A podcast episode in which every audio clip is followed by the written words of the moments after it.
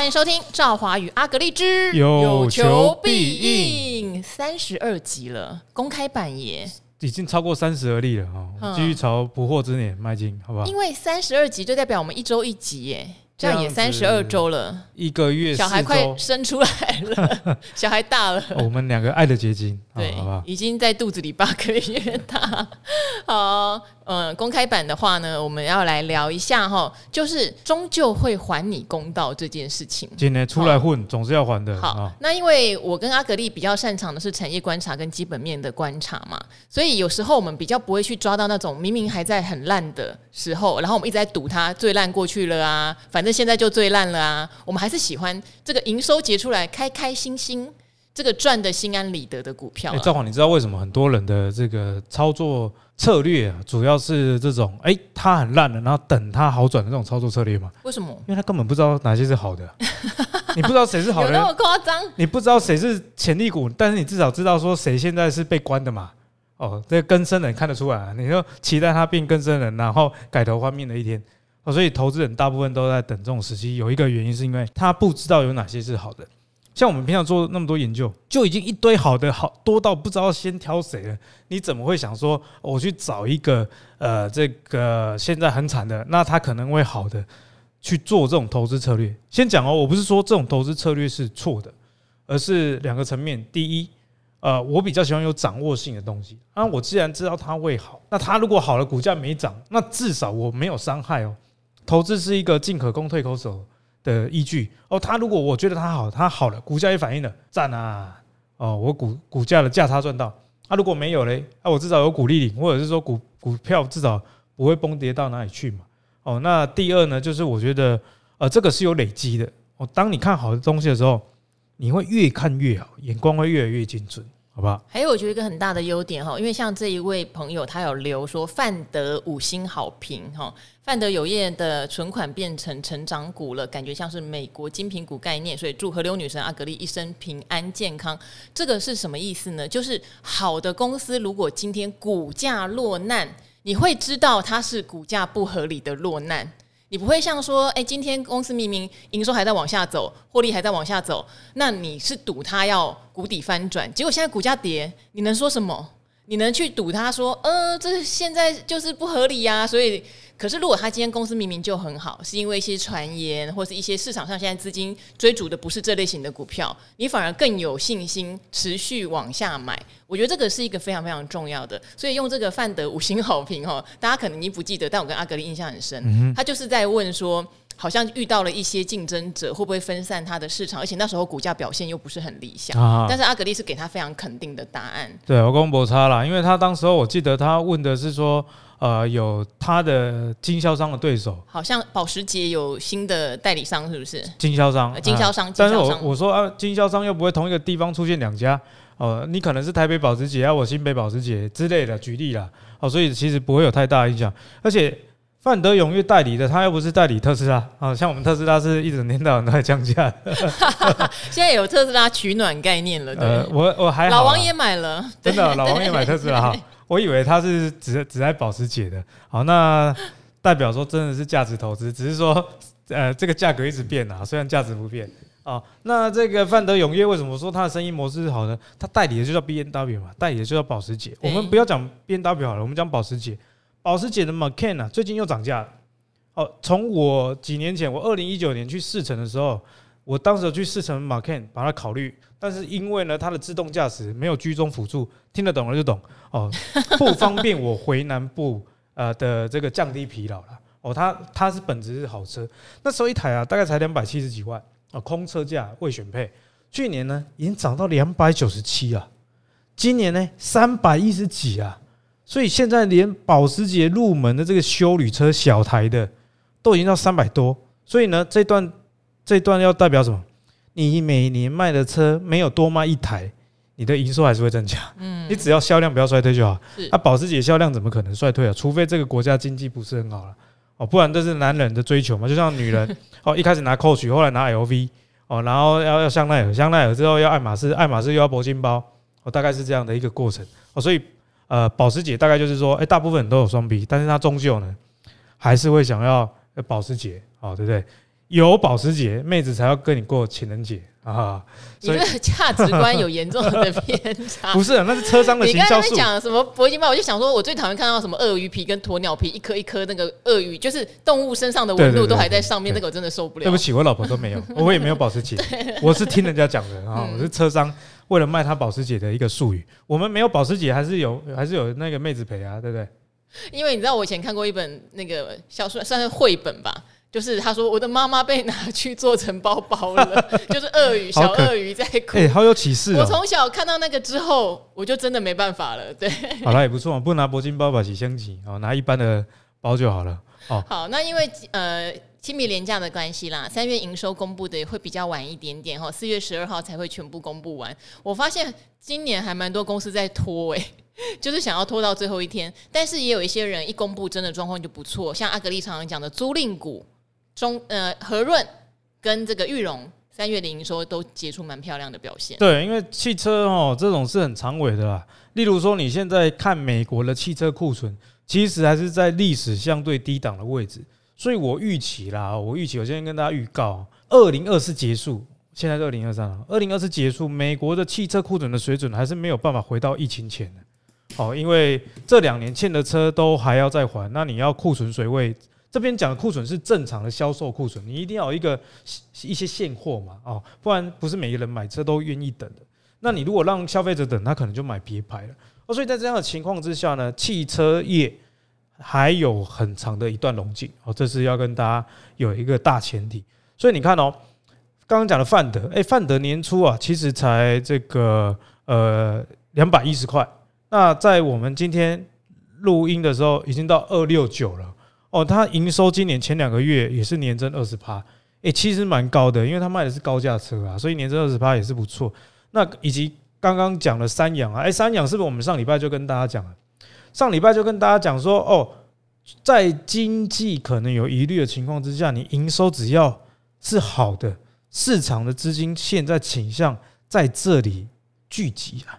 哦，所以上礼拜讲茂顺嘛，那讲茂顺标题是茂顺，但是里面我们在 Podcast 的公开版第七分钟处，我还清晰的记得讲三阳，我说三阳三月的车卖得太好了，机车也卖超好，汽车也卖超好，那我也跟大家讲，我自己也买一台，好，所以呢不是空口说白话，结果三阳昨天来一根涨停了，哦，所以呢其实基本面的好处就是我刚刚一开始讲，你就有了。那如果没涨没关系，你至少股价不会跌到哪里去啊。如果市场上呢资金开始聚集了哦，那就是你赚到。不过话说回来，三养现在是蛮可怕的，量太大了啦。它那根涨停爆量，今天就是我们录音的时候又爆量。爆量锁死的时候是礼拜一哦，大概一万多张，今天到四万多张。这样子你会怎么判断？我会怎么判断？我觉得短线不能追。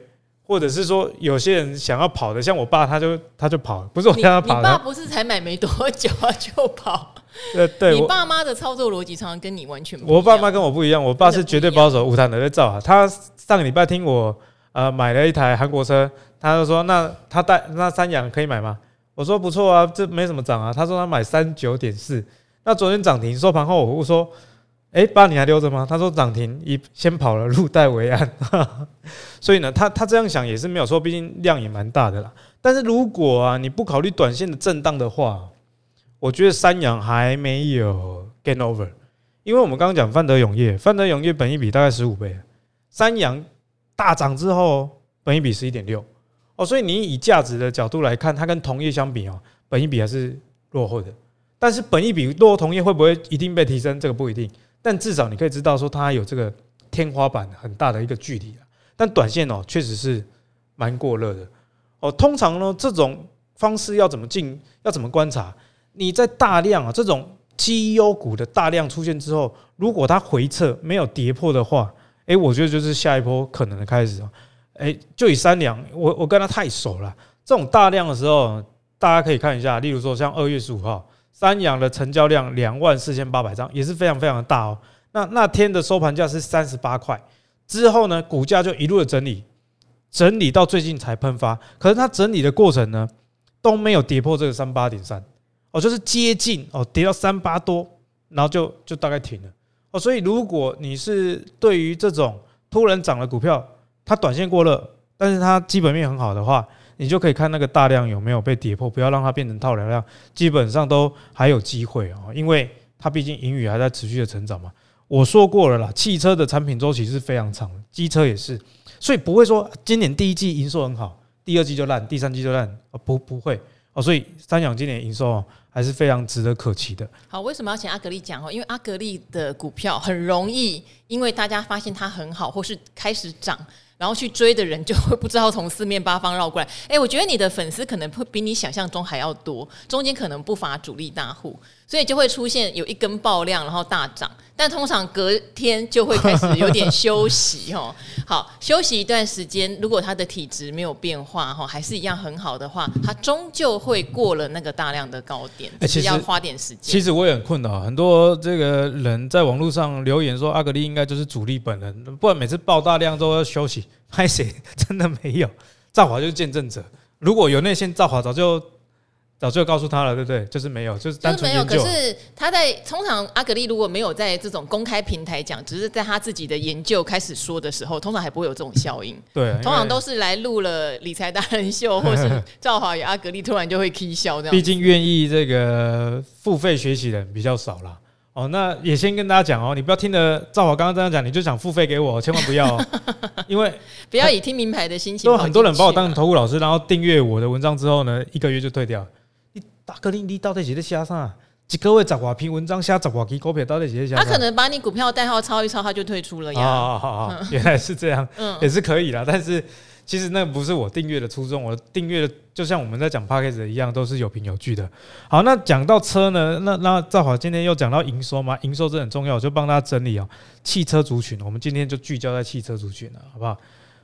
租赁双雄真的是强到翻掉，裕隆今天呢涨到一百八十五。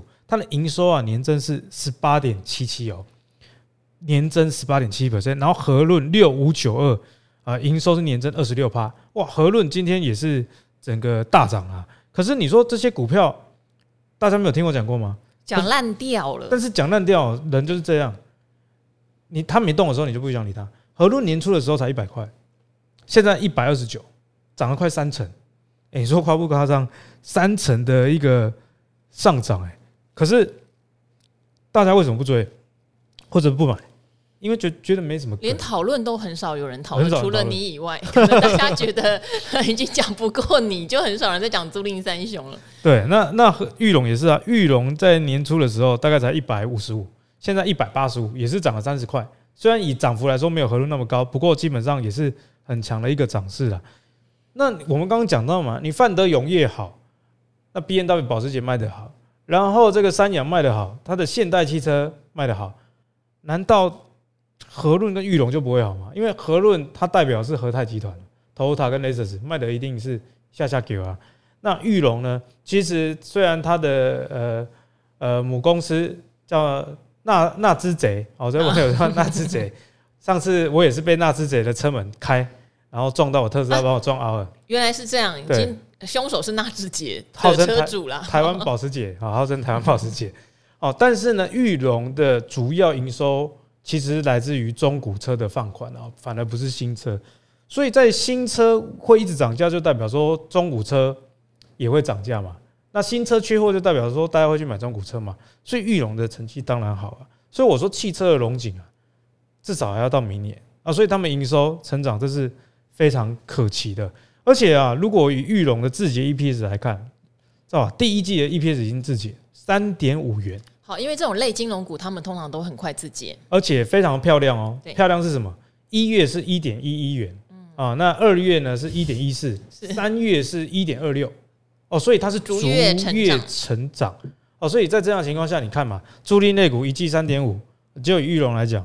哦，九九四一哦，融资的融哦，我可能台湾国语讲不清楚哦。不是那个做车子的玉龙，就是融，不是这个 N 七电动车订单很多的哦。是了是日，对对对，了日分不清楚。我看冰，我小时候真的分不清楚。对，冰东狼、宫美成这哦，那这玉龙第一季 EPS 三点五，那一整年呢？你给他估个十四块，不过分啊，因为它的这个防疫险的利空，今年应该已经没了。因为新安东京海上产险最近减资减到剩这个三千块的资本额，应该是该赔的都已经赔了啦。哦，所以今年假设十四块，那以玉玉龙啊，它现在九九四一收盘一百八十五，你一百八十五给它除以十四块，就是十三点二倍的本益比。玉龙的本益比区间，要要强调一下啊，在十二到十六倍哦，过去五年的区间，所以现在还在本益比相对低的位置。而且我刚刚那种 EPS 估法是比较保守去估等比例。那你以单月的趋势来看，其实一直在增加。二月营收十八趴，今年第一季年增啊，其实非常好的，那也创下历史新高。所以租赁双雄哦，甚至是中租，我都觉得说还是值得大家去看啊。特别是升息循环已经到尾声了，租赁股也是升息循环的受害股，只是说它太会赚，所以你不知道它受害，就它跟银行拿的资金成本还是有比较高。哦，所以呢，最快的一些条件，防疫险呐，哦，那这个疫情啊，因为和润旗下有 iRent，那玉龙旗下有格上租车，今年大家都国旅哦，所以股价上涨背后都是有它的道理。最后再讲一个电动车的这个联宇，哦，联宇在之前我们有跟大家讲过，我记得在 Podcast 讲的时候四十几块，哦，那最近被关紧闭了，就是十五分钟关关紧闭了，关紧闭呢？股价六十五点七哦，所以离我们 Podcast 上一次讲，大概一一二月的时候讲，又涨了二十块。那涨二十块，为什么还要再继续追踪呢？哎，赵华，连宇三月的营收啊，一点八二亿，单月历史新高，年增两百一十七趴，哎，非常可怕。第一季营收年增两百六十六，所以他这家公司去年 EPS 二点九八，有一点点业外，但是扣掉一点点业外的处分之后，还是有两块以上。它今年第一季营收就两百六十六趴，那联宇在涨什么？为什么跟车有关？就之前讲啊，联宇哈一看这的是这一种信用卡的读卡机啦，啊那种东西又没有什么，就没有什么门槛，所以你看联宇过去哦的 EPS，大概在这个二零二二年以前呢，哦基本上啊你要超过零点五块都拢讲扁了，二零一四到二零二二最好的 EPS 叫零点三九啊，但是去年呢？EPS 到二点九八，那今年第一季营收又用喷的啊！我做我有去看一下年报，它主要喷是喷什么？就是喷美国那边的营收大幅成长。那美国的营收为什么大幅成长？一电动车的充电桩开始在普及啊！美国不像台湾啊，这种充电桩，哎，如果你有开电车才知道啊，哦，A 厂牌 B 厂牌你都要下载它的 App，直接用扫描的。美国政府，比方说在加州是有规定啊，啊。就是希望你的充电桩哦，上面你可以直接做信用卡支付，那这个就是联宇刚好出模组，然后疫情之后呢，这种非接触支付大家也更更能接受，甚至倾向要用做非接触支付，所以很多店家也开始啊汰旧换新啊，甚至新增所谓的信用卡读卡机，所以联宇啊，去年去年光读卡机这一块营收就从五亿啊到这个九亿。增加了非常多，所以联宇这家公司，我觉得说它营收爆发力，大家还是可以去看一下啊。好，其实虽然最近有一波是涨那一种，呃，例如说它的年减本来是减五十趴、四十趴，现在年减二十几趴哈，然后月增，对不对？月增率很大，呃，像什么驱动 IC 啦，哈，呃，机体模组啊，他们都有这种现象。PA 双雄，PA 其实是三雄啦，但是双雄比较明显，就是全新跟宏杰科哦，这种是一种类型。就是我觉得这种它有可能是做一个波段的类型，但是有蛮多是年月双增的哈。例如像阿格力之前虽然已经股价创了短期新高，就是中非，它就是一个年月双增的例子。你不觉得这样感觉上就很安心？然后去年配息也很高，股价到九十了哦。对，它算是创了破断新高，因为中非很久以前有很高价过了哈。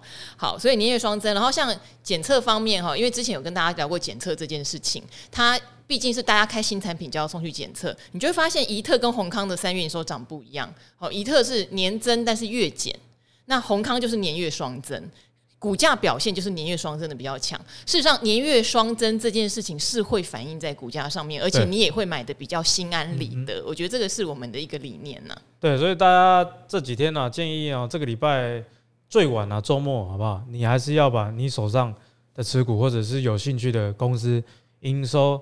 年月是否有双增来看？那如果有减少的，也不用太恐慌。给你的建议就是说，你要去研究这家公司，它到底是怎么样的营运内容，它是不是有季节性啊？或者是啊去年可能基期因为单次入账因素比较高啊，设备股很容易这样，对，导致说它的营收啊这个年减啊，所以营收可以看出很多的眉眉角角，但是最重要是说你是否理解这家公司啊。那公司要怎么理解呢？哎，这个就订阅跟找好的 VIP 就对了。好，大家要记得订阅哈。还有像最近像中心店又涨起来了，一定很多人又会想说啊，之前回档到九十几块没有买，可能会有点懊恼，但也不用啦，也不用懊恼哈。它的话，它年增率是。它是年月双增，可它都是个位数的年月双增。对，赵华，你说中心店最近华晨也是涨得很凶。华晨二月还不好，但三月就有一个利多这样子，所以今天直接我们录音的时候，同时就涨停板了。不过我要讲的是说，我觉得这个大盘有一点没梗，你又再回来炒作一次重电股哦，比方说市电啊，又回到八十七了，中心电也也涨，华晨也涨哦，所以呢，你如果是短线操作的人，我觉得说台股最近题材的缺乏，你要。把它视为一个警讯。好，华晨这个我倒是想问你哈，它的利多是哈，它旗下有一家公司叫华晨电能，它拿下了迈拉伦的充电设备订单，还有充电营运商经营权啊。为什么这样就可以涨停板？我觉得这个就是炒股，不要这样。我觉得他是用一个梗拿出来，他现在手上其实不止迈拉伦啦，他一定有拿到一些案子。对对对对，其实华晨比比方说国内啊。很多都是他做的嘛，像是宾士啦，哦，那什么 Lexus 啦，Toyota 其实都有跟华晨做合作。我也蛮常在华晨充电的。华晨的电动车的充电站品牌叫做 E-Value 哦，E-Value 啊，Value 就是价值，价值啊，EV 就是电动车呃的意思，好，所以这名字也取得不错。所以呢，我觉得这个是题材，而且是很题材的题材。为什么？拜托诶啦，贵人塞迈拉伦啊。听说麦艾德恩有是不是啊？就他有而已啊。几个投资老师是？我不确定，但是他有华晨，我觉得这比较重要。他他有迈拉伦，我我有印象。那那你看，你还是我跟老王比较务实。你说老王买特斯拉嘛？老王他有别的超跑啊，他有小牛吧？我记得还有蓝宝坚尼。好了，其实那个艾德恩也有一台 Model 三 然后他有特斯拉。你们这些人刚刚是开玩笑的啦，就是说，其实拿下一个超跑品牌，你你就会觉得说，哦。好像很棒很棒，确实很棒，但是呢，对营运的贡献，这个是我我觉得不要说九牛一毛，大概是灰尘的等级啊。因为你说迈拉伦在台湾有几个经销据点，那车主就是这么多，他也不可能像特斯拉一样，全台湾每个县市都给你盖这个超充站哦。不过话说回来哦，你你刚刚说到华城，华城它的储能站也即将要在下半年开始营运了哦。但是我在这边讲的不是华城。我要讲的是，又回到玉龙九九四一，为什么呢？哎、欸，我赵华，我讲话都是有凭有有据的，不是不是胡乱的。就是它的这个四百万瓦的储能厂呢，是盖在哎东部的工业区哦。那下半年就要并网进入台电，那这个华晨，所以华晨为什么那么强？它梗实在太多了啊！电动车一把乌啊，储能一把乌。可是呢，它合作对象是谁？我跟你讲，华晨其实它本身钱没有那么多，所以它。都是找合作的方式跟人家进行。华城的储能厂就是跟裕隆百分之九九四一哦，呃，裕隆融资的融，百分之百持有的一家叫新兴哦，就是新旧的新，新就是三个金，新兴这家公司，它也是一一个融资公司去合作做储能。所以如果你对绿能有兴趣，然后你觉得说现在绿能股涨得很高的情况之下，我反而觉得啦，租赁股现在是。一个绿能加上它低本益比兼具的一个类股，例如说中租是台湾最大的太阳能电厂，已经超过三千个。那我们刚刚讲到裕隆哦，九九四一，裕隆它的 Yes 来电，像我现在在跟你录 Podcast，我现在就是车停在裕隆的 Yes 来电充电，它其实在台湾也有超过三千支的这种慢充的充电桩，所以我觉得呃租赁公司啊，它旗下的融资是很有弹性的，他们跨绿能跨很多。反而是未来啊，当绿能真的有所贡献的时候，它的本益比算是相对比较低，而且本业也非常赚钱。大家还是可以去找一下绿能、储能相关的概念股里面有谁目前的状况比较落后，可以参考一下哈。因为今年这个题材是不会看淡的，尤其是进入到夏天，进入到夏天，只要当你感觉到有一些电力上的吃紧的时候，就会联想到因为他们有一些国家政策的扶持嘛，对对对，然后有一些扩充，对不对？那当然，电动车相关，如果你有做到充电桩的设备的话，我觉得都是在未来五到十年长线上面是非常看好的啦。是没错哈。哦，好，所以今天的话，我们公开版也。跟大家介绍了很多跟三月营收有关的哈，阿赵还是呼吁一下哦，怎么大家那么拖？我刚才哦也是一路录一路查我想要聊的公司，就三月营收通通都给我归在那边不出来，我快要气死了哈。好，一样哈，年月双增的，我觉得列为首选，政策加持的列为首选，有长线布局产业题材的列为首选了哈。好，今天就非常谢谢呃各位听众，听了我们这集公开版，呼吁一下哦，喜欢的话订阅一下。